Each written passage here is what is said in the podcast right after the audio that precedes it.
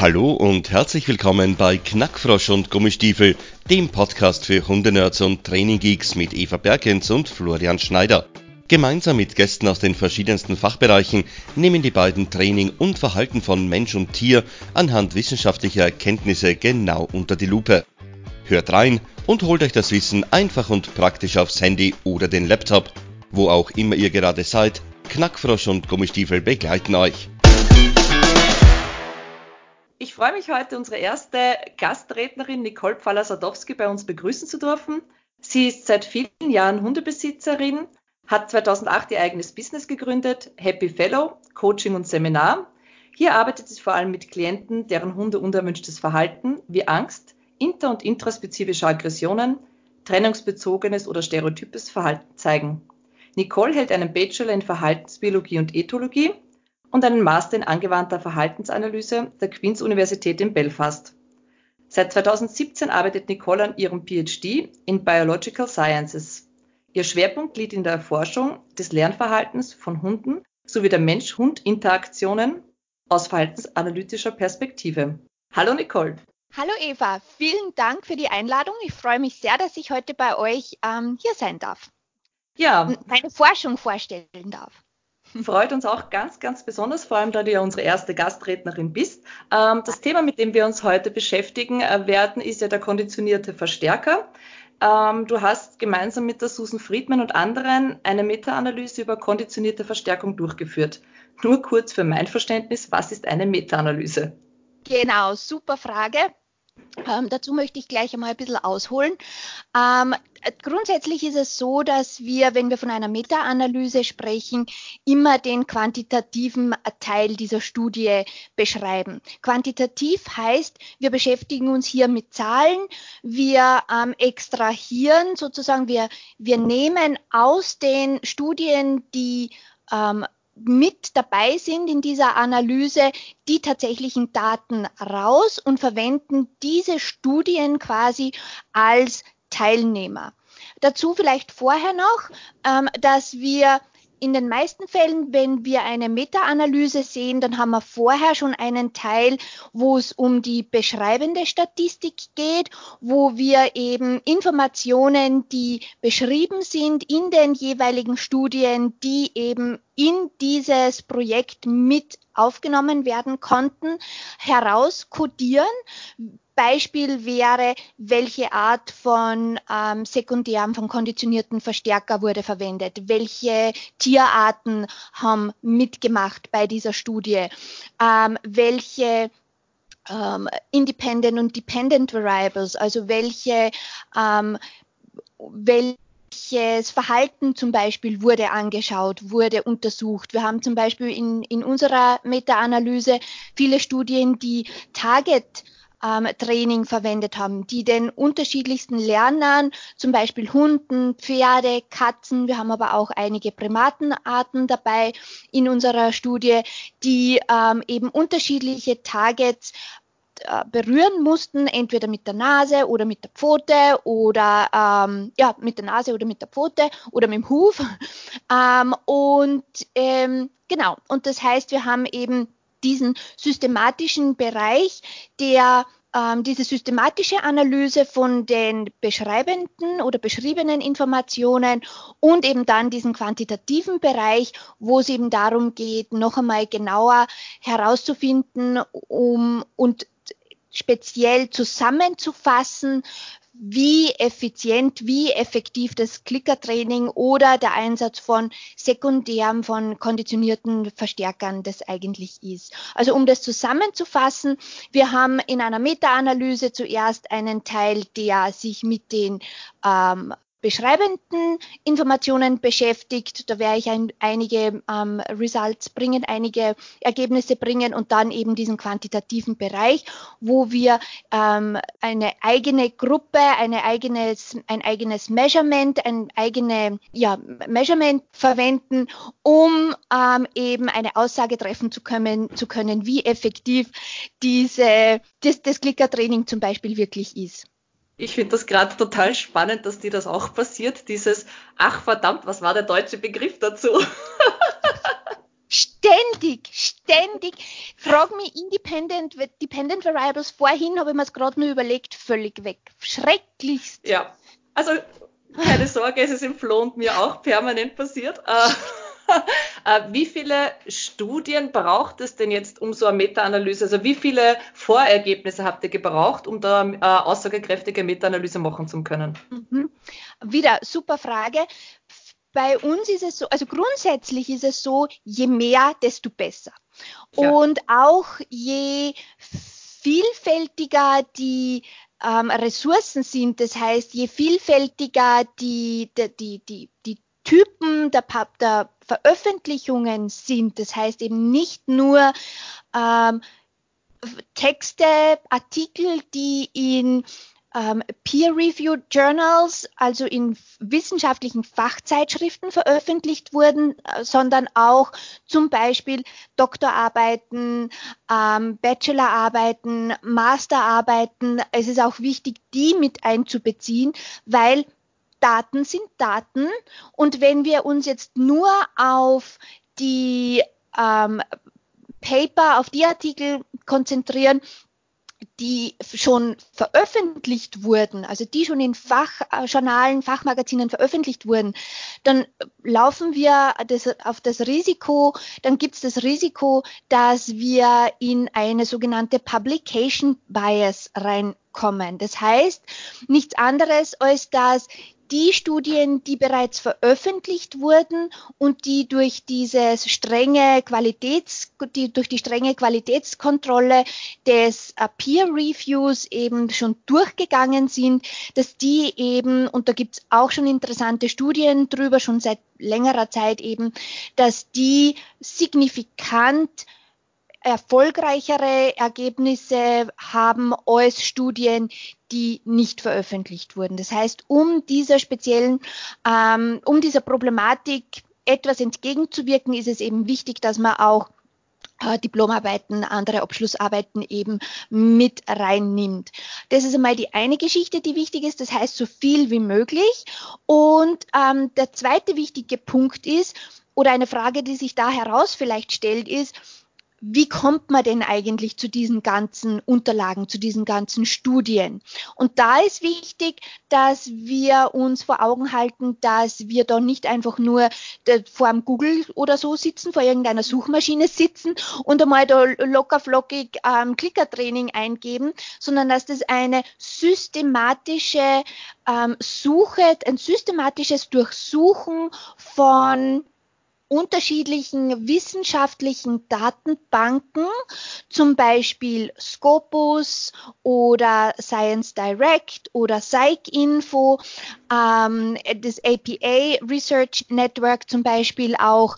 Also unterschiedliche, diese Datenbanken, von diesen unterschiedliche Datenbanken werden da eben systematisch durchsucht und zwar mit vorher genau ähm, heraus gesuchten und überlegten Suchwörtern.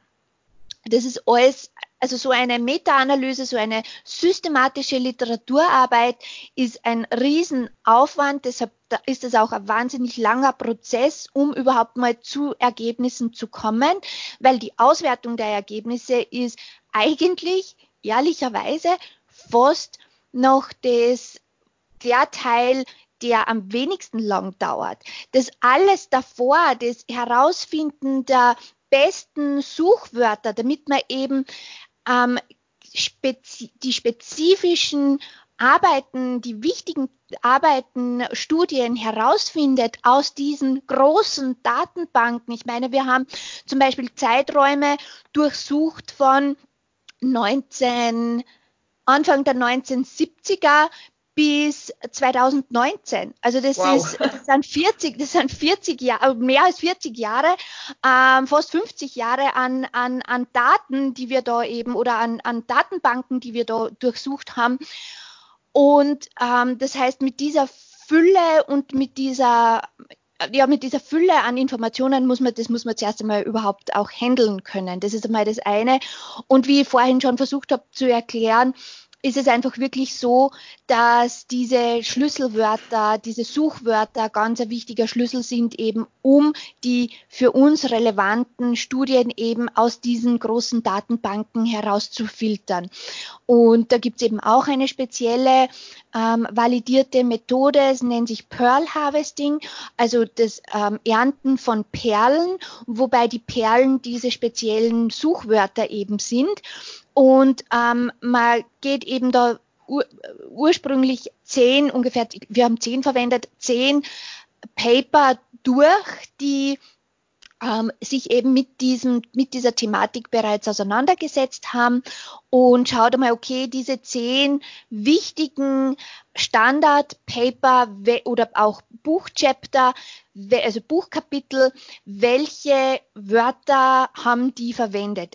die ähm, speziell die Studien führen ja auch unten unterhalb des Abstracts immer auch nochmal so Schlüsselwörter an. Mhm. Die haben wir uns angeschaut und eben dann auch verwendet. Und in diesem ganzen langen Prozess ähm, haben wir eben dann die häufigsten, die verwendet worden sind, wie eben zum Beispiel sekundäre Verstärker, konditionierte Verstärker, Marker, Markersignal, Bridge, all diese, ähm, diese Schlüsselwörter sozusagen haben wir dann verwendet, um diese großen Datenbanken zu durchsuchen und so unsere, zu unseren Studien zu kommen. Wie man sich vorstellen kann, wenn man solche großen Datenbanken, und wir haben vier davon durchsucht, wenn man so viele Datenbanken durchsucht, dann kriegt man natürlich einmal unendlich viele Hits. Das Daten, heißt, wir haben, Daten, Daten. genau, wir haben einmal, ich weiß jetzt nicht mehr die ganz genaue Zahl, auf alle Fälle weit über 10.000 ähm, Studien wow. rausbekommen äh, in Summe aus all diesen Datenbanken. So, und dann gehst du die mal durch und schaust, okay, welche sind die Duplikate, also welche Studien kommen mindestens doppelt vor, die werden mal eliminiert, so dass man von jeder, von jedem Eindruck, weil oftmals überlappen sich diese Datenbanken und dann kriegst du eben aus jeder Datenbank möglicherweise einige Duplikate mit rein. Das heißt, die werden im ersten Schritt eliminiert. Da gibt's ähm, tolle Softwares, die das eben sehr gut machen. Das ist einmal der, die eine Geschichte. Und dann wird systematisch eben herangegangen, einmal geschaut, okay, mal selektiert, gefiltert nach Titel. Ist überhaupt im Titel, kann das überhaupt sein, dass das für unsere Studie relevant, relevant ist. Das heißt, ja. genau, das heißt, jeder Eintrag wird einmal angeschaut und wird vorselektiert. Und so geht es dann weiter, bis dass man eben diesen ganzen Selektionsprozess quasi abgeschlossen hat. Und dann sind bei uns übrig geblieben 34 Studien. Das ist tatsächlich nicht viel. Ja. Überraschend wenig. Und Spoiler Alert, ähm, es ist auch schon mal ein Hinweis darauf, dass das Thema konditionierte Verstärkung, ähm, sekundäre Verstärkung, die ganzen anderen Begriffe, die ich vorhin schon kurz ähm, genannt habe, dass wir da wirklich wenig Studien dazu haben. Und ein, ein Kriterium, wir haben natürlich dann auch ähm, diese ganzen Studien, die wir rausgefiltert haben, ähm, verglichen mit ähm, Kriterien, welche Informationen müssen in den jeweiligen Studien vorkommen, damit wir sie zur weiteren Analyse quasi mitnehmen in den nächsten Schritt. Und einer davon war eben, es muss im angewandten Tiertrainingsbereich sein. Also alle okay. die Studien, die im Laborsetting, also die Grundlagenforschung sozusagen ähm, betrieben haben, die sind auch schon mal eliminiert worden. Und damit ist uns natürlich eben schon mal ein sehr, sehr großer Brocken an diesen Studien ähm, rausgefallen. Das ist auch gewünscht so, weil wir uns wirklich auf diesen angewandten Tiertrainingsbereich konzentrieren wollten. Und da sind dann eben schlussendlich 34 übrig geblieben. Ähm, und wie viele von diesen 34 waren dann tatsächlich mit Hunden? Ähm, da muss ich kurz in meinen Daten nachschauen. Das ist eine gute Frage.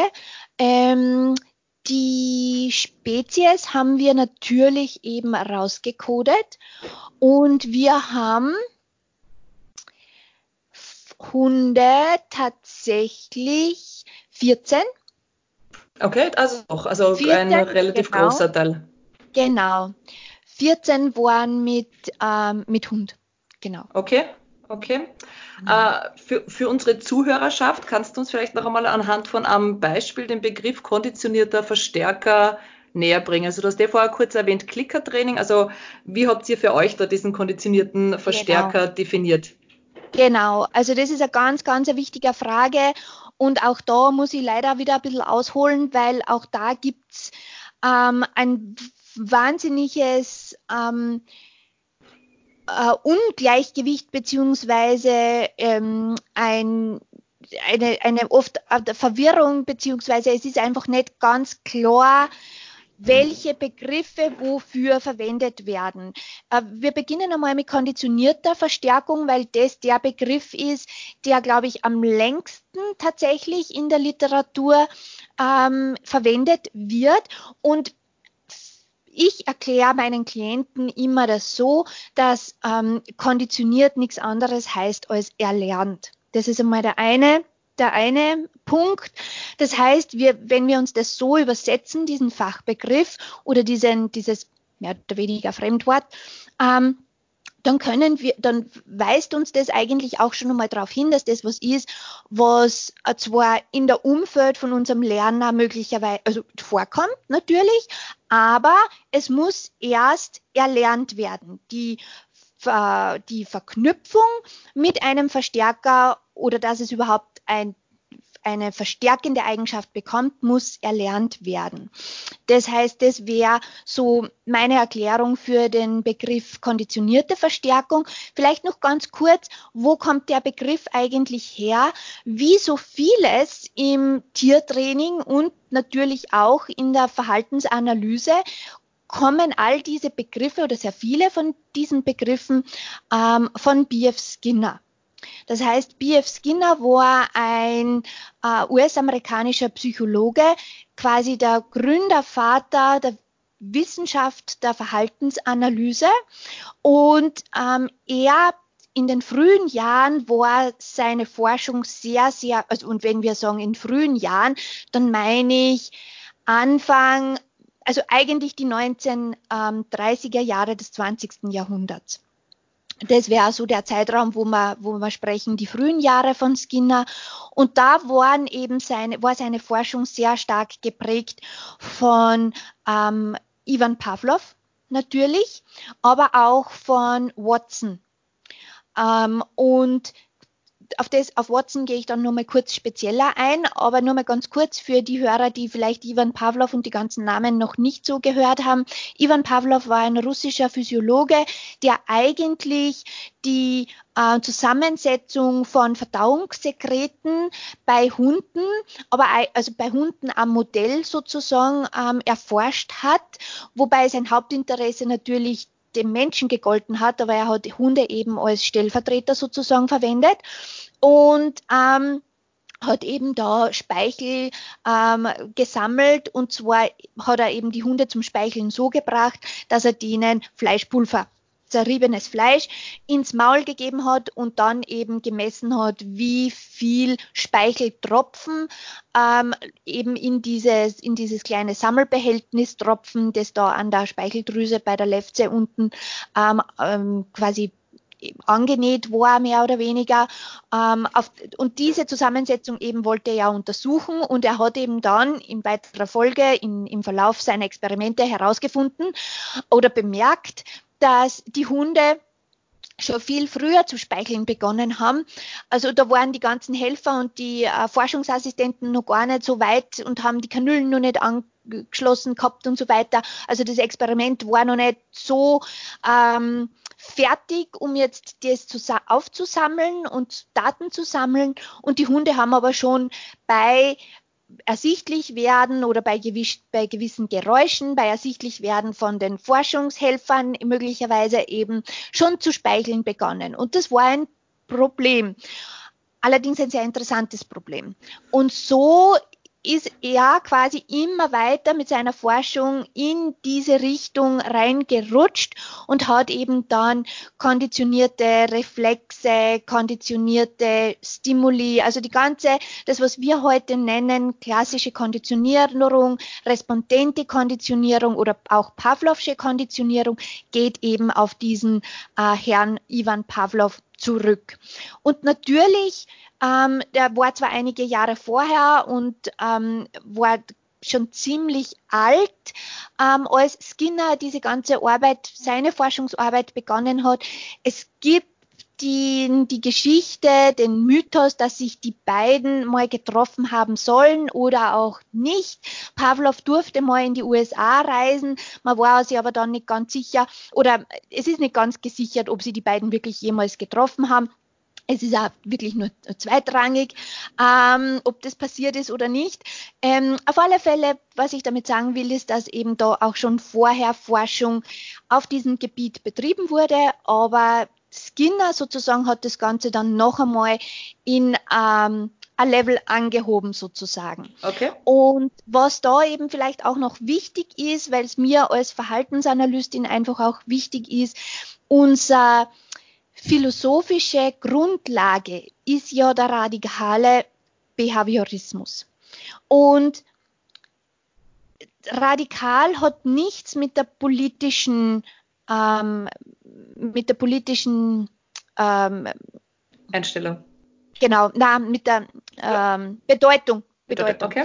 Nichts mit der politischen Bedeutung ähm, des Wortes möglich zu tun, sondern hat die Bedeutung aus dem lateinischen radix Wurzel, Verhalten auf den Grund zu gehen. Das heißt, wirklich herauszufinden, warum Verhalten so gezeigt wird, wie es gezeigt wird. Wir wollen Verhalten, egal ob es menschlich oder tierisch ist, auf den Grund gehen sozusagen.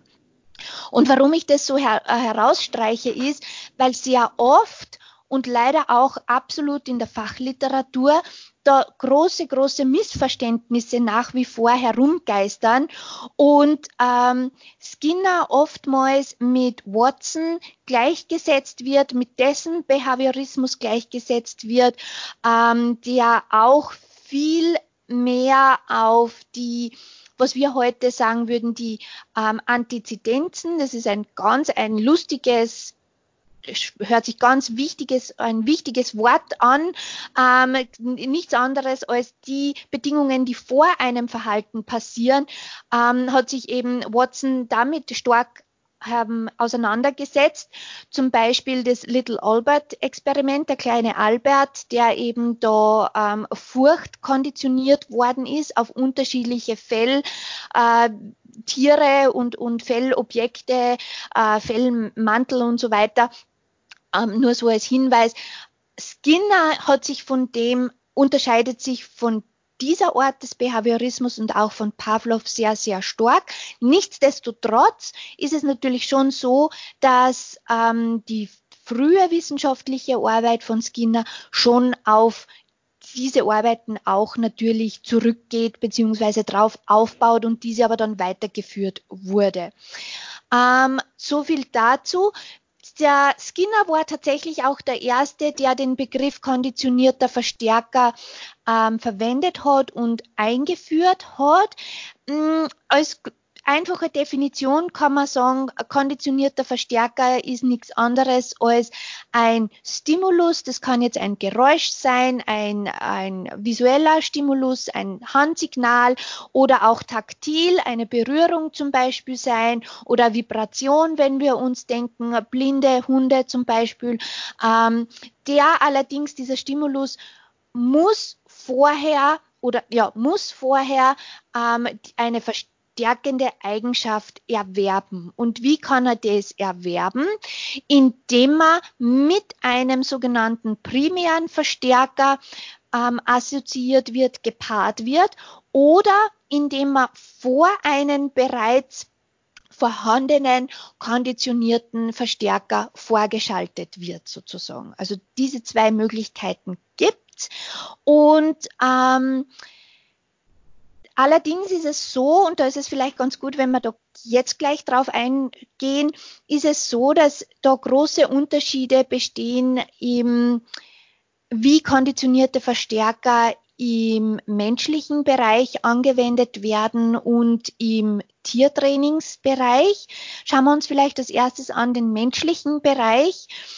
Im, in, der, in der Praxis der Verhaltensveränderung beim Menschen ist es so, dass ähm, konditionierte Verstärker und oft auch solche konditionierten Verstärker, die generalisiert worden sind. Das heißt, die, ähm, wo zum Beispiel ein Stimulus, wie zum Beispiel eine grüne Karte mit vielen unterschiedlichen Backup-Verstärkern assoziiert wurde oder ähm, ja, assoziiert wurde. Das heißt, wir haben ähm, Geld. Wir brauchen ja. gar nicht so weit weggehen. Geld, Euros sind zum Beispiel ein generalisierter konditionierter Verstärker. Wir bekommen Geld für unsere Arbeit, das ist unsere Bezahlung und wir können damit unterschiedliche Dinge, was wir sagen, kaufen. Okay? Das heißt, wir können da, wir bekommen für diesen, für diesen konditionierten Verstärker 10 Euro nicht nur eine, ein paar Bananen, zum Beispiel, die für uns, die für uns biologische Relevanz haben. Wir brauchen Essen, um zu überleben, sondern wir können für diese 10 Euro auch ähm, das derzeitige, kaufen. Das derzeitige Bedürfnis erfüllen, das wir gerade genau, im Moment richtig, empfinden. Ja, genau, ja. richtig. Also auch andere, andere ähm, Dinge kaufen, die für das biologische Überleben also für das Überleben, für die keine biologische Relevanz für uns haben. Das mag jetzt sein, wenn wir jetzt uns von diesen kleinen 10-Euro-Beträgen wegbewegen, Autos oder Fernseher oder diese Dinge sind zum Überleben nicht nötig, aber wir können sie kaufen. Wir können diese konditionierte Verstärk diesen konditionierten Verstärker hergeben und bekommen dafür was anderes. Also Geld wäre da ein, glaube ich, ein sehr ähm, prägnantes Beispiel für diese Ort.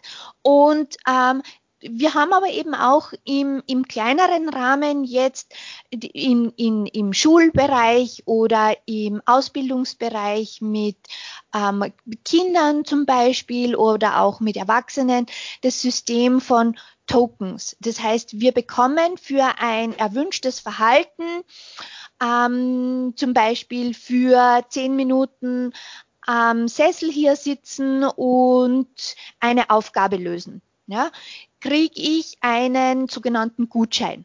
Okay, und für diesen Gutschein, diesen Gutschein kann ich dann quasi bei der Frau Lehrer ähm, einlösen und mir einen Gegenstand aus einem Topf aussuchen, den ich eben gerade mir aussuche, der, den ich gerade haben möchte. Ähm, das heißt, das wäre eben auch eine Form der konditionierten Verstärkung. Ähm, wie gesagt, funktioniert anders beim Menschen als im Tiertraining.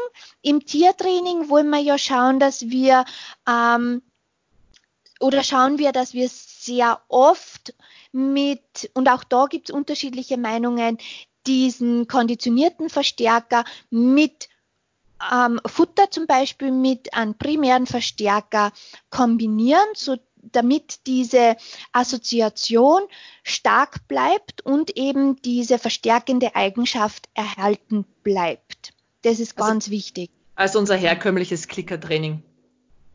Genau, zum Beispiel, genau, richtig. Klickfutter. Genau, Klickfutter, Klickfutter, das wäre die übliche, die, ja, die typische Herangehensweise. Ähm, wie gesagt, es gibt ja auch da bin ich absolut nicht ausgebildet drinnen. Ich weiß, da gibt es eigene ähm, Ausbildungen und, und Zertifizierungen. Du wirst sicher wissen, wovon ich spreche, nämlich das Tech Teach, wo wir zwar auch oder wo ein Klicker verwendet wird, ähm, der allerdings eben nicht, und da passieren auch oft Missverständnisse, ähm, nicht verbunden ist jetzt mit einem primären Verstärker oder mit ähm, irgendeinem anderen Objekt möglicherweise, wobei auch das würde grundsätzlich eine Möglichkeit sein, dass ich sage, okay, wenn du jetzt ähm, oder vielleicht vorher nur mal ganz kurz, das Tech-Teach ist ja nichts anderes, als dass dieses metallische Klickgeräusch dafür verwendet wird, um dem Lerner zu signalisieren, hey, du hast gerade diese Bewegung, dieses Verhalten richtig ausgeführt und natürlich kann auch da wieder ähm, schrittweise Annäherung vorher geklickt werden unter Anführungszeichen und bis hin, bis dass wir unser Verhalten dann eben hinshapen auf das tatsächliche Zielverhalten.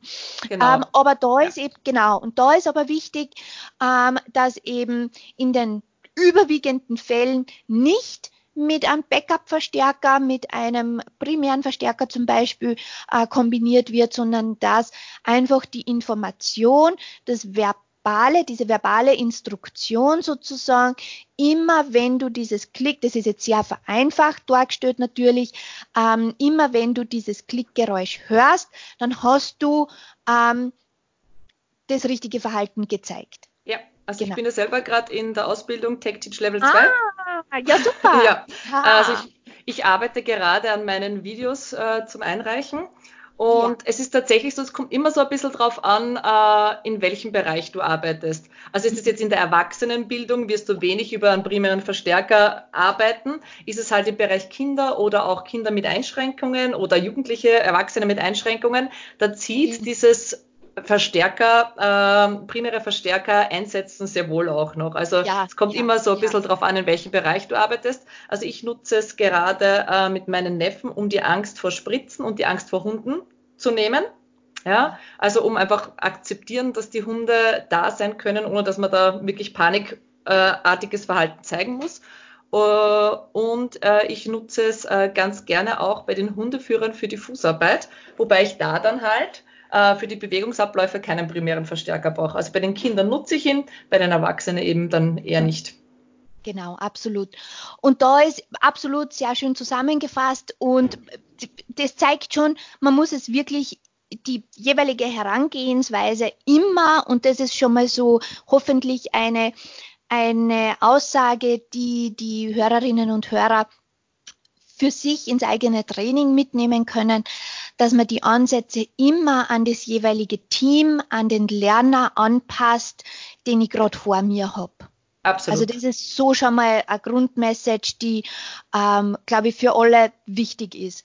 Genau.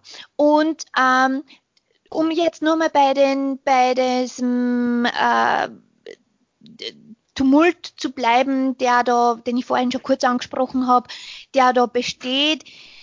Ähm, speziell eben auch in der wissenschaftlichen Literatur die, die nicht nur Missverständnisse, sondern einfach auch die Unklarheit tatsächlich, weil einfach zu wenig Forschung diesbezüglich noch passiert ist. Man hat, glaube ich, lange Zeit ähm, das Thema konditionierte Verstärkung. Also ich weiß, dass dieses Thema konditionierte Verstärkung in den, ich sage mal, in den Jahren 1950er Jahre, 1960er Jahre sehr stark ähm, erforscht wurde. Und dann ist es aber so ein bisschen in den, meiner, meiner Einschätzung nach, ähm, in den Hintergrund wieder gerutscht und ist erst tatsächlich kürzlich, also innerhalb der letzten vier, fünf Jahre ähm, erst wieder so sechs Jahre ähm, so ein bisschen wieder mehr in, in Schwung gekommen, sozusagen, wieder mehr in den Fokus des Interesses auch wieder gerutscht. Und äh, ich bin sehr froh drüber und ähm, hat mich der Grund, warum wir uns dann entschlossen haben, tatsächlich diese ähm, diese Meta-Analyse durchzuführen, ist einfach wirklich, weil es so viele unterschiedliche Aussagen gibt. Manche sagen, ähm, nein, also konditionierte Verstärkung ist ähm, ein, ein falscher Begriff. Andere und gleichzeitig sagen sie aber eben Bridging. Der Klicker ist eine quasi eine Überbrückung. Ähm, genau. Oder wir haben ähm, Trainerinnen und Trainer, die sagen, nein, das einzig, der einzig richtige Begriff ist Marker, Markersignal. Ähm, also es gibt da wahnsinnig viele Herangehensweisen und absolut viele von diesen unterschiedlichen Herangehensweisen funktionieren. Also wenn wir uns anschauen, wie schaut die Verhaltensveränderung bei unseren Hunden, bei unseren Lernern aus, dann sehen wir dort tatsächlich Fortschritte, was auch schon wieder natürlich die Aussagekraft von dem, was jetzt gleich kommt, äh, was ich gleich versuche zu erklären, wieder ein bisschen relativiert, weil im Endeffekt für den Verbrauch, für den Konsumenten, für den, für den Praktiker, für denjenigen, der diese Art des Trainings anwendet, ist es völlig zweitrangig, ob ich jetzt zum Einsatz des Clicker-Trainings sage, es ist konditionierte Verstärkung oder es ist ein Markersignal. Nur aus akademischer Sicht, aus wissenschaftlicher Sicht, aus ähm, der Sicht von Praktikern, die vielleicht diesbezüglich ein bisschen mehr wissen möchten, macht es tatsächlich tatsächlich Sinn, ähm, diese Begriffe ein bisschen genauer aufzudröseln. Und da würde ich ganz gern eben, also ähm, konditionierte Verstärkung haben wir, glaube ich, schon ähm, angesprochen. Genau, ja. Wie gesagt, es ist nichts anderes als ein erlernter Stimulus, der darauf hindeutet, dass gleich ein, ähm, ein Verstärker, zum Beispiel ein primärer Verstärker, kommt. Das wäre mal die Geschichte, wobei wir eben da mm, ein bisschen unterscheiden müssen, den Einsatz beim Menschen oder den Einsatz beim, beim Tier. Tier. Das ist mal die eine Geschichte, genau. Dann die nächste Geschichte, die interessant ist und die, glaube ich, mittlerweile ähm, aber wieder, das ist nur mein ganz persönlicher Eindruck, da habe ich keine, keine irgendwelchen Daten dazu. Ähm, ein Begriff, der sehr häufig verwendet wird, ich glaube nicht nur im englischsprachigen Raum, sondern auch bei uns, ist eben ähm, Markersignal.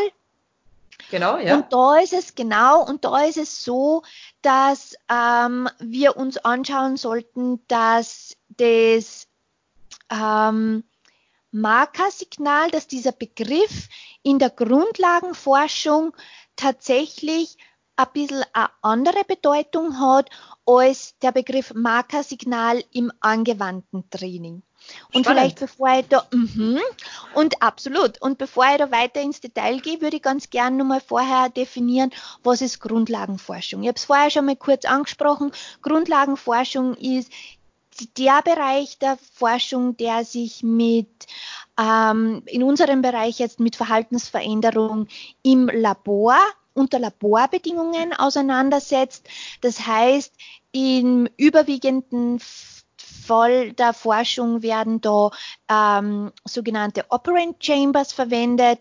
Das heißt, es sind abgeschlossene, ähm, ich sage jetzt mal blöd, Schränkchen oder Kisten Kistal, die ähm, ausgestattet sind mit ähm, Operandum, das heißt mit einem je nach Spezies angepassten ähm, Mechanismus, der entweder gedrückt werden kann, zum Beispiel von Mäusen oder Ratten, wobei da eben Größenunterschiede bestehen natürlich, oder wenn wir ähm, ein, wenn wir eine Studie anschauen, die Tauben verwendet hat, dann ist da kein Hebel, der runtergedrückt werden muss, sondern dann haben wir da zum Beispiel einen Knopf, der angepackt wird. Also mhm. diese ähm, Kästchen, diese Schränkchen unterscheiden sich eben dahingehend auch je nachdem, welche Tierart verwendet wurde, um eben die Verhaltensveränderung zu erforschen. Wir haben dann auch noch andere Möglichkeiten, ähm, zum Beispiel Labyrinthe unter Anführungszeichen,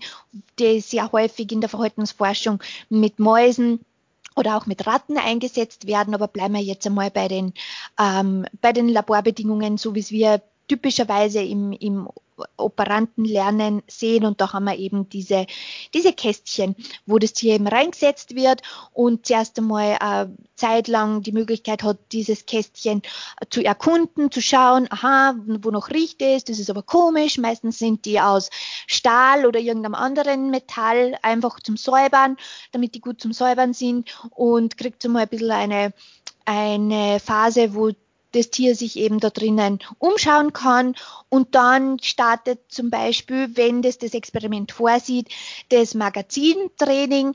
Das heißt, ähm, das Tier lernt, dass das quasi aus diesem speziellen, aus dieser speziellen Ausnehmung von, aus diesem Loch kommen Futterpellets. Da hat das okay. Tier dann Zugang ja. zu den Futterpellets, genau. Nichts anderes, einfach nur nochmal, aha, okay, da rieselt Futter raus, aus. Also, das ist nicht also, Magazintraining.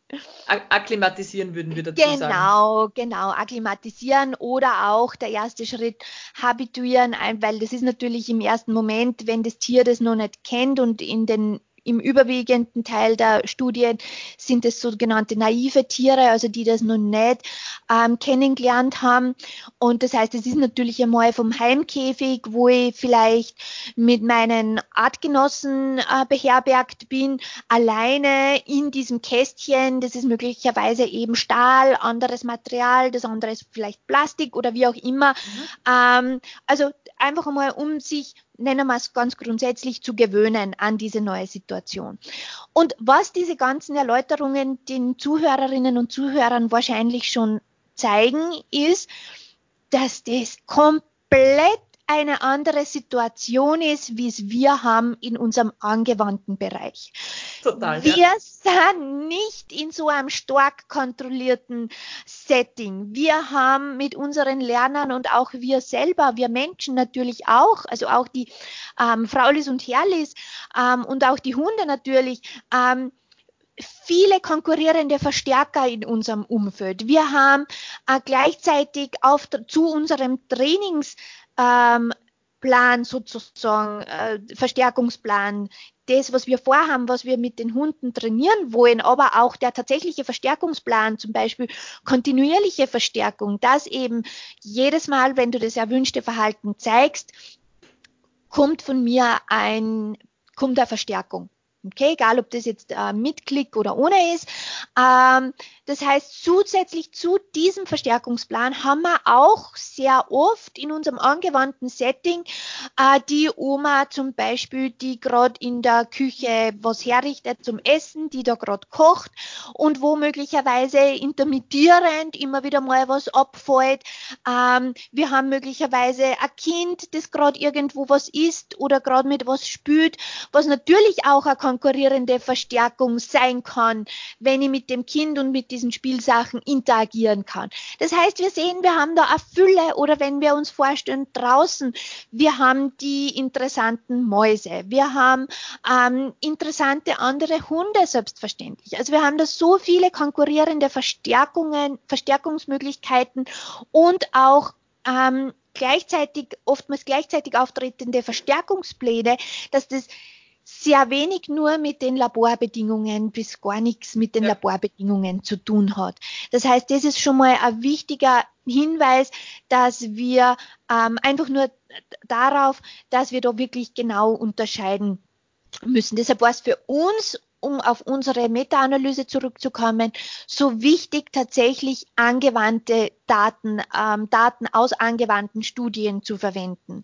Es gibt nämlich ähm, eine ähm, eine Literaturarbeit von einer Forschungsgruppe aus Australien, wenn ich mich richtig erinnert, die ähm, quasi einen Schritt vorher schon was versucht hat, nämlich, oder nicht nur versucht, sondern tatsächlich auch veröffentlicht hat, nämlich eben eine Literaturarbeit, ähm, eine Zusammenfassung da. Und jetzt kommt ähm, Grundlagenforschung zum Thema Klickertraining und ähm, wo die eben zu dem Ergebnis gekommen sind, also die haben keine quantitative Datenanalyse gemacht, es war auch keine systematische Datenbanksuche involviert in dieser Literaturarbeit.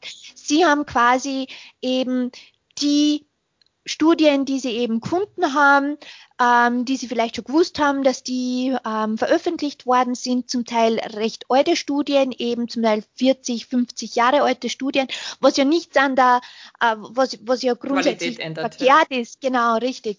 Ähm, ähm, genau, und die sind eben zu dem, zu dem Schluss gekommen, dass der Klicker ähm, eher als konditionierter Verstärker zu sehen ist. Eine zweite und jetzt ähm, systematische Literaturarbeit von einem Forscherteam aus den USA widerspricht okay. dieser Conclusio von dem australischen Team.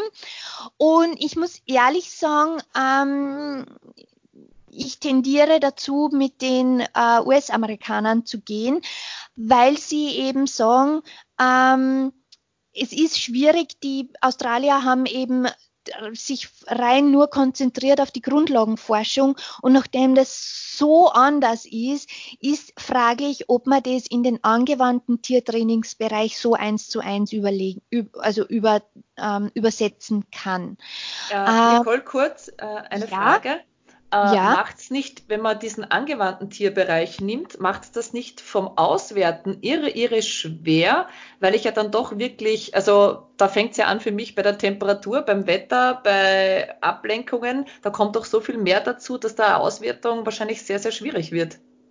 Genau, also natürlich auch im angewandten Bereich wollen wir schauen, dass wir unsere und wir haben da auch Fach, einen Fachbegriff dafür, diese Extrainers oder Confounding Variables, also diese ähm, Variablen, diese quasi ähm, ja, Variablen, die wir, die möglicherweise einen Einfluss haben können auf die Verhaltensveränderung, dass wir für die so gut wie möglich kontrollieren.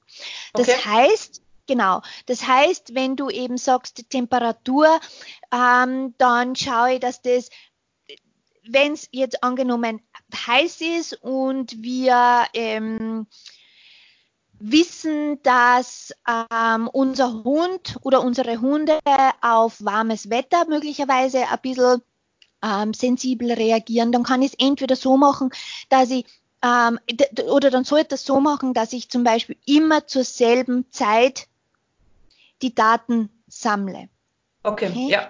ja. Das ist das von jeder ähm, Einheit, von jeder Datensammlungseinheit zur nächsten die Wahrscheinlichkeit sehr, sehr hoch ist, dass das Tier ähm, sich ähnlich verhält.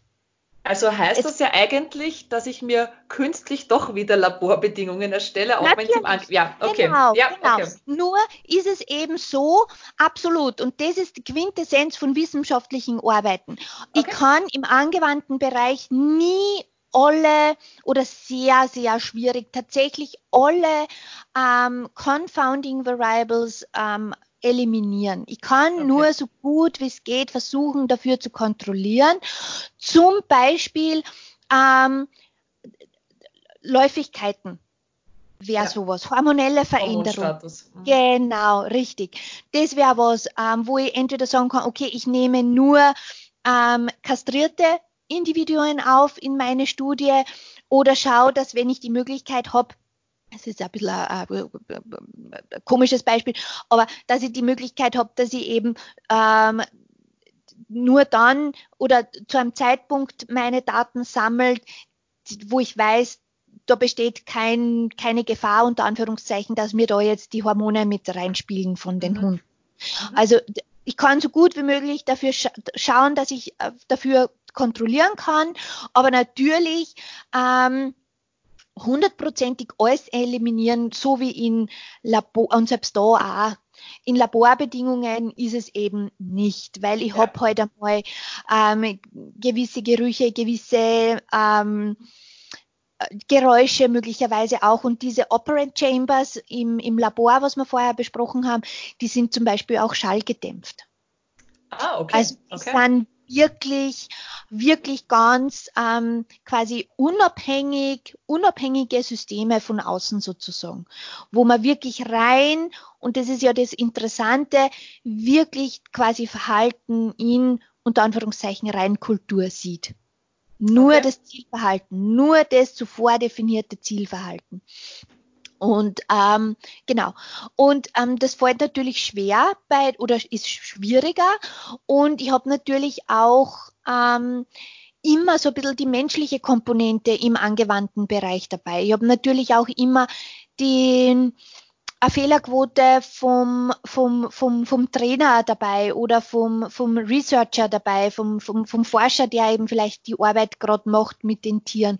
Also das ist auch was, was man natürlich immer mit rein kalkulieren muss, mit reinnehmen muss. Und auch da haben wir Möglichkeiten ähm, zu schauen, okay, wie gut ist diese sogenannte Procedural Integrity. Wieder so ein hochgestochener Fachausdruck, heißt nichts anderes als ich messe und schaue, wie gut hält sich der Forscher, der Trainer an die zuvor definierten Angaben. Also zum mhm. Beispiel klickt ja wirklich immer zum selben Zeitpunkt.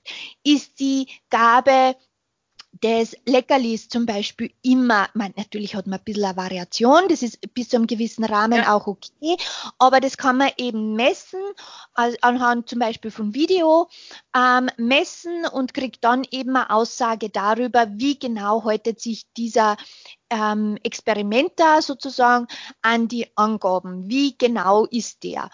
Und ähm, das ist tatsächlich was, was beim überwiegenden Teil der Studien nicht angeschaut worden ist.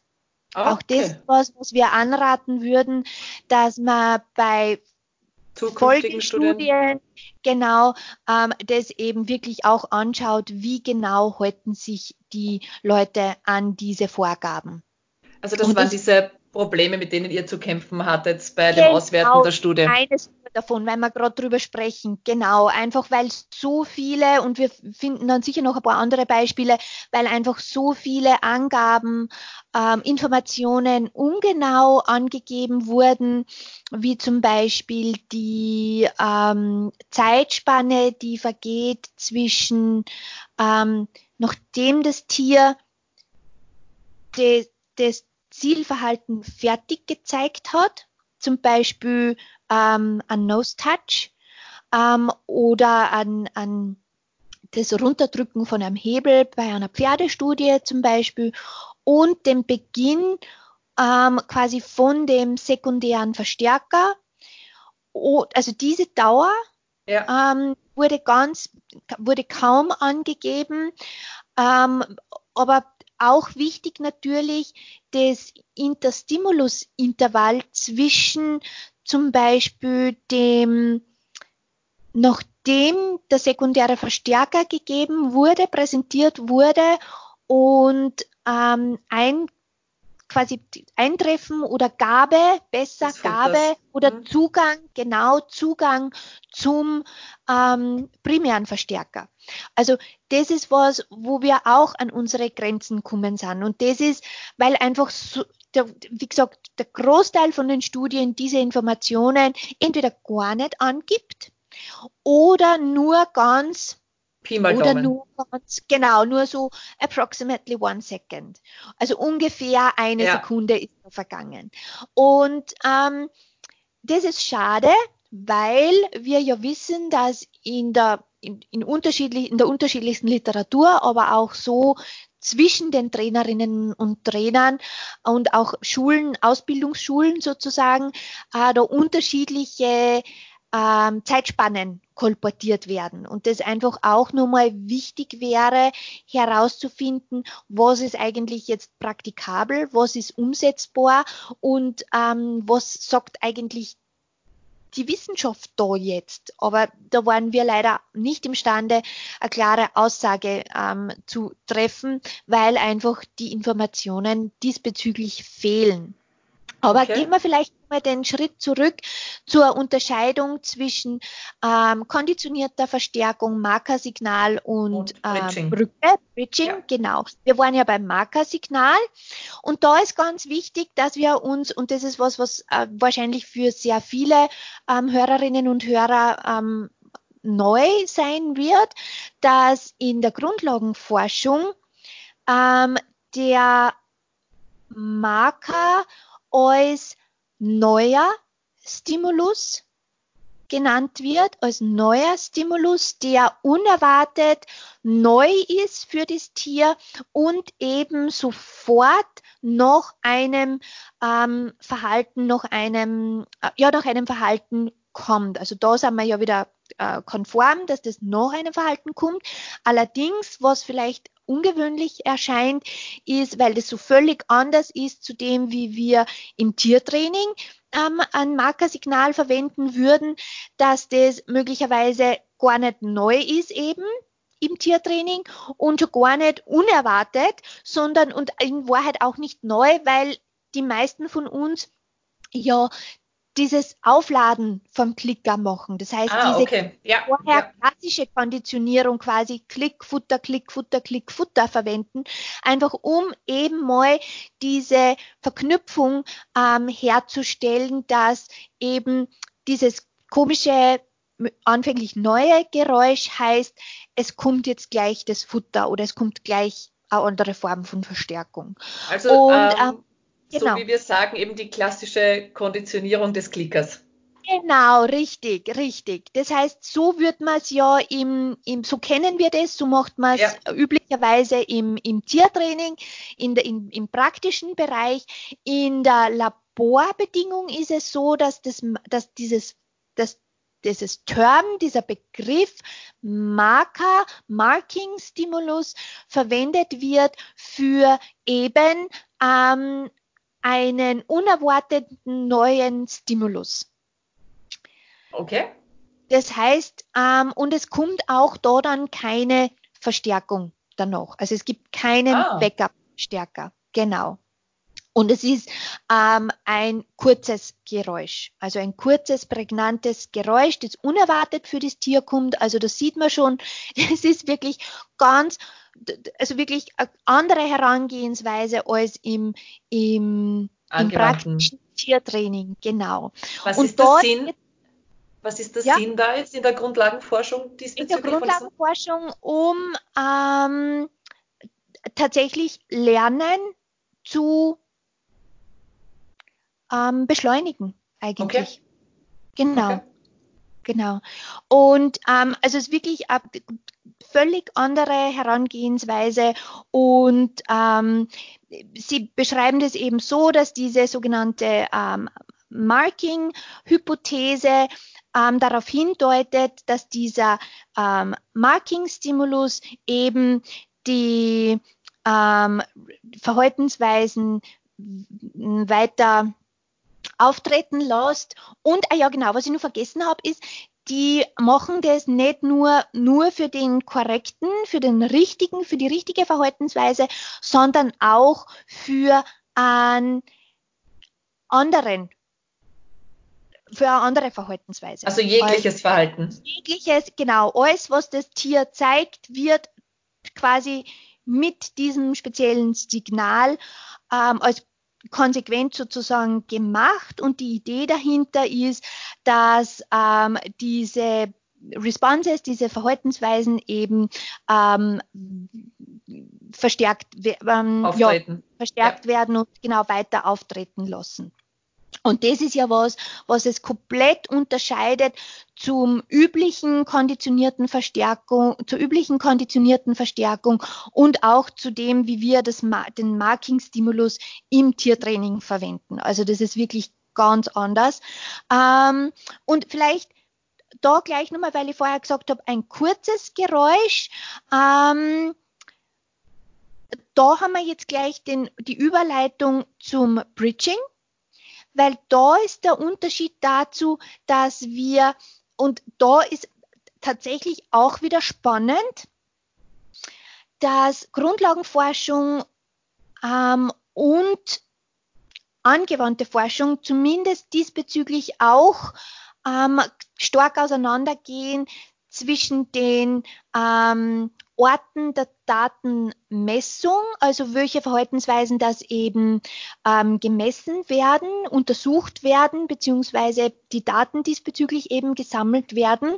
Aber was der wichtigere Punkt ist, ist nämlich der Unterschied zum ähm, Marking-Stimulus ist, dass dieser Bridging-Stimulus länger andauert. Und wir haben da unterschiedliche Möglichkeiten. Wir können das als Spur machen. Das heißt, wir haben diesen länger andauernden, sagen wir mal, Ton mhm. länger andauernden Ton, ähm, der nachdem das Verhalten, das in dem Fall jetzt wieder das erwünschte Verhalten gezeigt wurde, ähm, ansetzt und eine gewisse ähm, Zeit eben ähm, andauert. erscheint, andauert, ja. genau, danke, andauert und dann aber eben wieder aufhört und dann Zugang zum primären Verstärker gegeben wird. Ähm, aber eben, und da ist jetzt Spur bedeutet, das ist nicht die ganze Dauer, sondern nur ein gewisser Teil. Das kann jetzt sein, sofort, nachdem das Verhalten gezeigt wird, setzt es an und es hört ähm, eine Spurli früher, bevor das, der Zugang zum primären Verstärker ähm, möglich ist, hört es wieder auf. Oder es hört, es fängt eine Spurli später an und hört dann auf, sobald Zugang zum primären Verstärker ähm, gegeben wird. Also das ist jetzt nicht so zu verstehen, dass ich sage, also Verhalten wird gezeigt, der Ton beginnt und in dem Moment, wo der primäre Verstärker gegeben wird, hört der Ton auf. Also so ist es nicht zu verstehen. Beim Spur, bei der Spurkonditionierung nicht. Okay. Bei, äh, Im englischen Fachausdruck heißt es Trace Conditioning. Ähm, ich habe es versucht zu übersetzen und üblicherweise wird das mit Spur Konditionierung mhm. übersetzt. Und ähm, das, was du beschrieben hast, ist Verzögerungskonditionierung. Das heißt, okay. also Delay Conditioning, das heißt, da ist es tatsächlich so, wie du das ganz richtig beschrieben hast. Das ähm, Targetverhalten, das Zielverhalten wurde, ist beendet. Es setzt sofort der Ton ein und der Ton dauert die ganze Verzögerung an, bis das Zugang zum primären Verstärker gegeben wird. Okay. Also das ja. wäre eine ja. zweite Möglichkeit. Mhm. Und ähm, da sieht man auch schon wieder alleine von diesen Beschreibungen her ist es schon wieder ganz was anderes wie diese, wie die anderen beiden Hypothesen, die wir vorher besprochen haben. Das ist wirklich ein länger andauernder Ton. Wir könnten es quasi machen mit einem Pfiff, wenn wir das ja, wollten. Ja. Genau.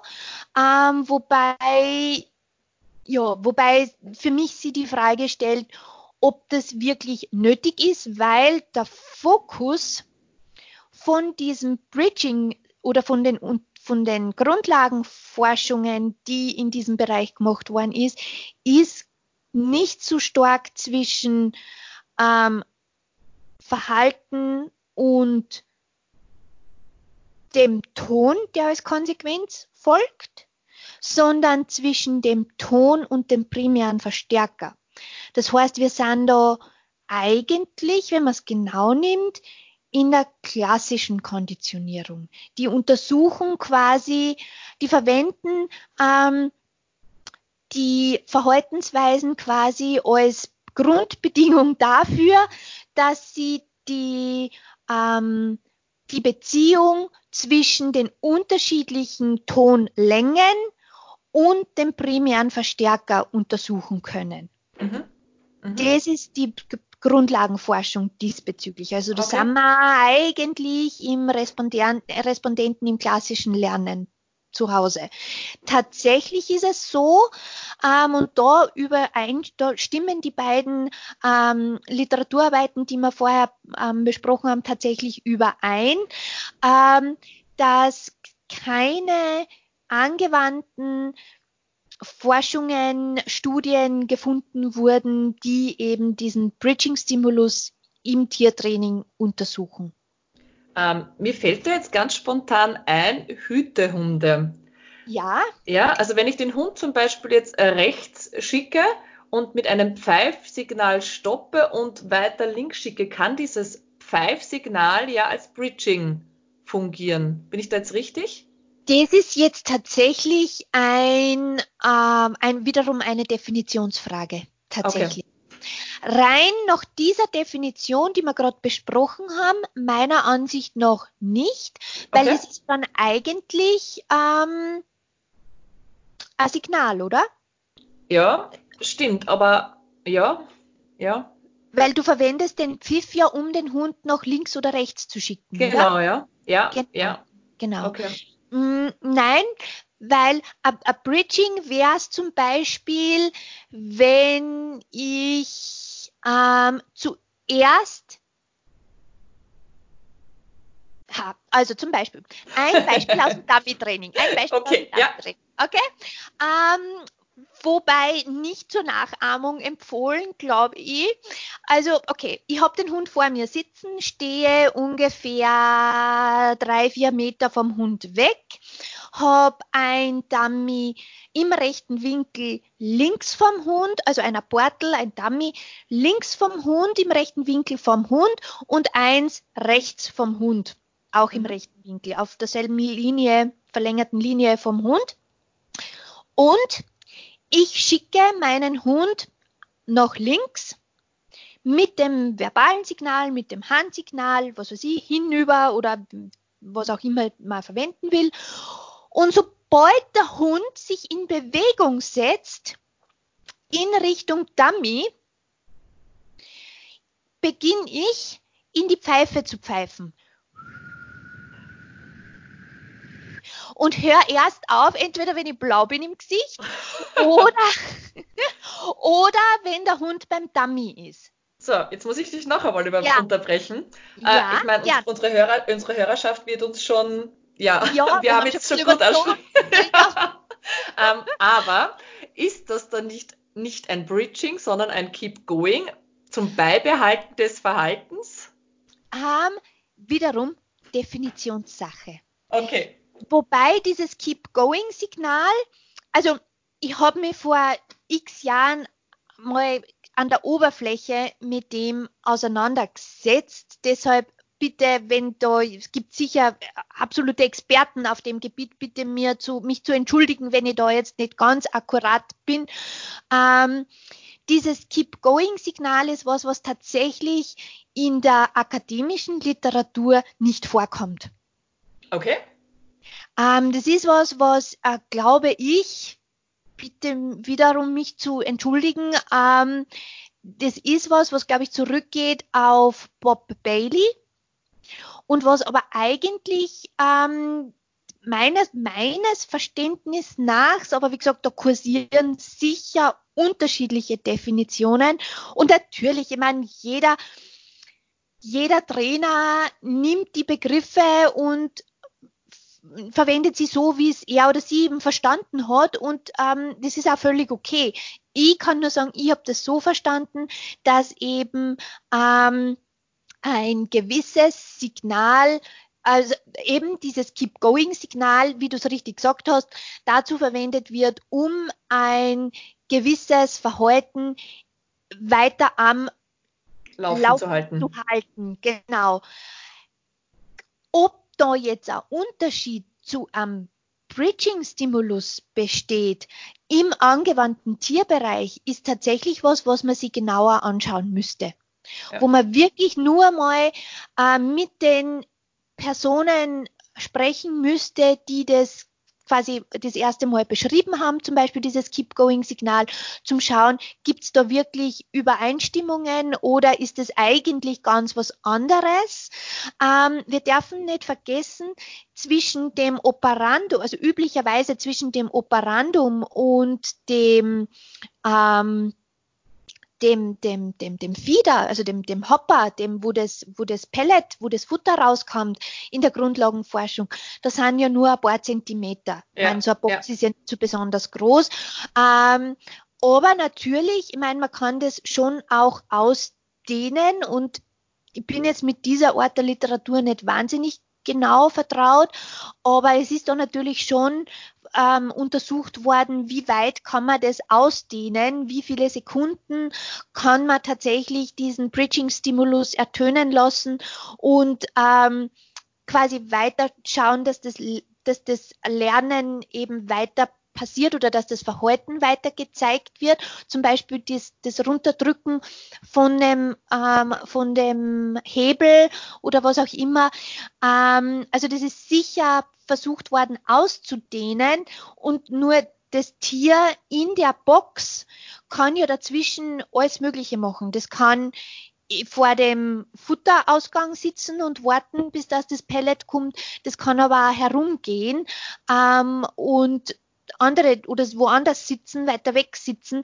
Also da müsste man wirklich dann nur mal ganz genau diese Literatur anschauen und schauen, ähm, wo könnte da der Unterschied sein oder die Übereinstimmung. Aber man sieht und all die zweite ähm, wichtige Aussage, die ich da gern den Hörerinnen und Hörern geben möchte, ist, dass wir wirklich wenig genau wissen über diesen Bereich des Lernens. Und dass wir immer so davon ausgehen, dass natürlich funktioniert das Klickertraining, ähm, natürlich ist es ein konditionierter Verstärker.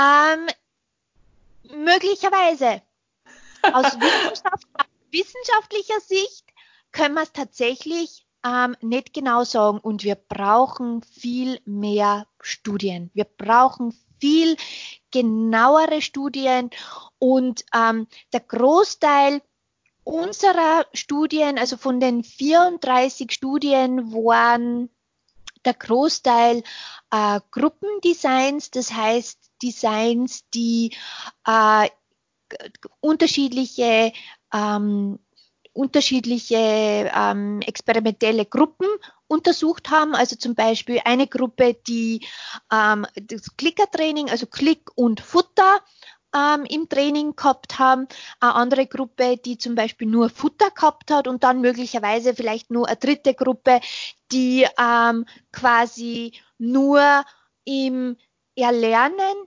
der des Verhaltens, zum Beispiel des, des, des Nose-Touches, ähm, der Futter oder Klick und Futter gehabt haben und dann eben zum Beispiel gar nichts mehr. Das ist die Kontrollgruppe. Was passiert mhm. da? Extinktion. Wir können davon ausgehen, dass wenn ein Verhalten nimmer weiter verstärkt wird, weder mit einem Klick noch mit einem Futter, ähm, dass dieses Verhalten abnimmt, bis dass es einfach nimmer mehr gezeigt wird. Und das ist eben das Thema, dass wir da und, und das Problem, das wir öfters sehen in diesen Verhaltensstudien, ist einfach das, dass da die Werte genommen werden und gemittelt werden und wir quasi nur, äh, was auch eine interessante Aussage ist, aber möglicherweise nicht genau genug für dieses spezielle Thema, ähm, dass wir eben nur sagen können, ja, der durchschnittliche Hund, der Durchschnitt, das durchschnittliche Pferd ähm, hat es so und so gemacht. Mhm. Oder wirkt das Klickertraining so und so? Was für uns speziell in diesem Bereich sicher interessanter ist, ist, wie wirkt sich, wie effektiv ist das Klickertraining mit jedem einzelnen Individuum? Mhm. Nicht mhm. so sehr das, der durchschnittliche Hund, sondern na, wie reagiert wie verändert sich das Verhalten von dem Hund vor mir, mit dem ich gerade arbeite auf das Klickertraining.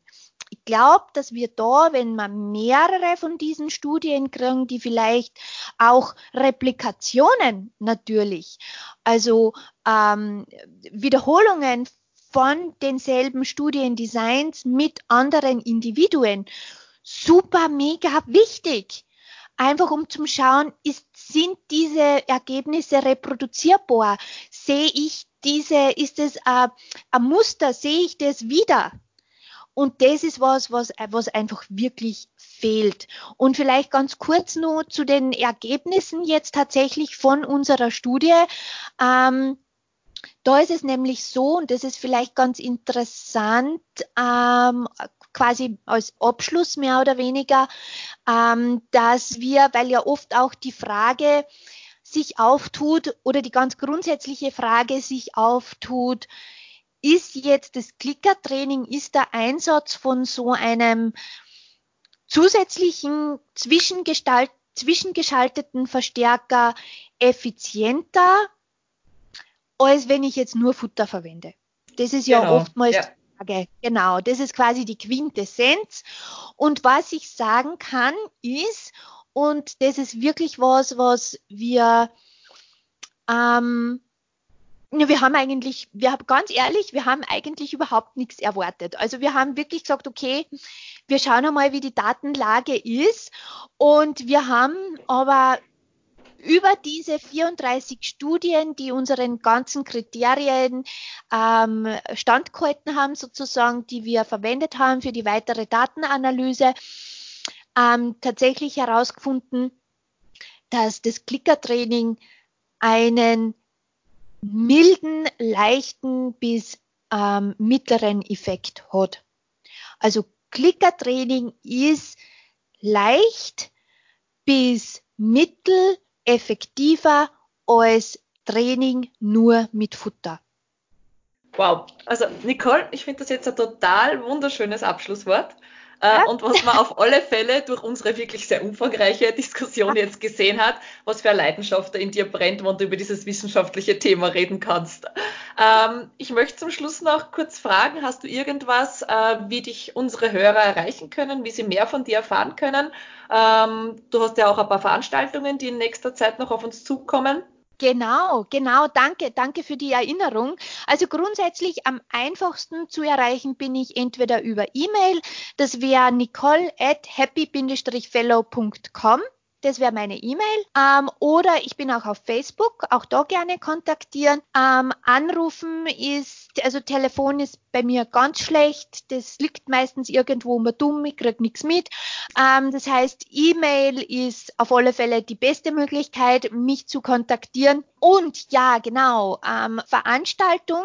Wir planen und ich hoffe, dass, oder wir hoffen alle gemeinsam, das ganze Team hofft, dass wir das trotz dieser momentanen Coronavirus-Krise abhalten können, dass sie die Situation bis Ende Oktober, Anfang November 2020 wieder norm mehr oder weniger zumindest normalisiert hat, hoffentlich, ähm, weil wir da nämlich einen tollen Workshop mit der Mary Hunter über das über Klickertraining, ha, über Klickertraining ähm, und zwar nämlich Portal das uh, Portable Operant Research and Training Lab haben bei uns da in Puchberg am Schneeberg in einem ganz tollen Seminarhotel. Und Informationen diesbezüglich gibt es auf unserer Website www.happy-fellow.at. Und ähm, ja, drücken wir uns gegenseitig die Daumen, dass es stattfinden kann, würde ich sagen. Ja. Also was ich zusätzlich noch sagen kann, also nachdem ich selber bei der Nicole schon im Training war, ähm, Dummy-Trainerin äh, und Verhaltenstrainerin, absolut empfehlenswert. Also jeder, der mal in dem Bereich und vor allem in dieses Areal bei euch im Buchberg am Schneeberger so mal das nutzen möchte. Also dem kann ich das nur wärmstens empfehlen. Ich möchte mich ganz, ganz herzlich für dieses Gespräch bedanken, Nicole. Also es hat mir total Spaß gemacht. Es war furchtbar, furchtbar interessant, auch wenn wir sehr überzogen haben heute. Ich hoffe, die Hörer und Hörerinnen verzeihen uns das. Und ich wünsche dir noch einen wunder, wunderschönen Tag. Super, vielen Dank und um, hoffentlich bis bald. Dankeschön.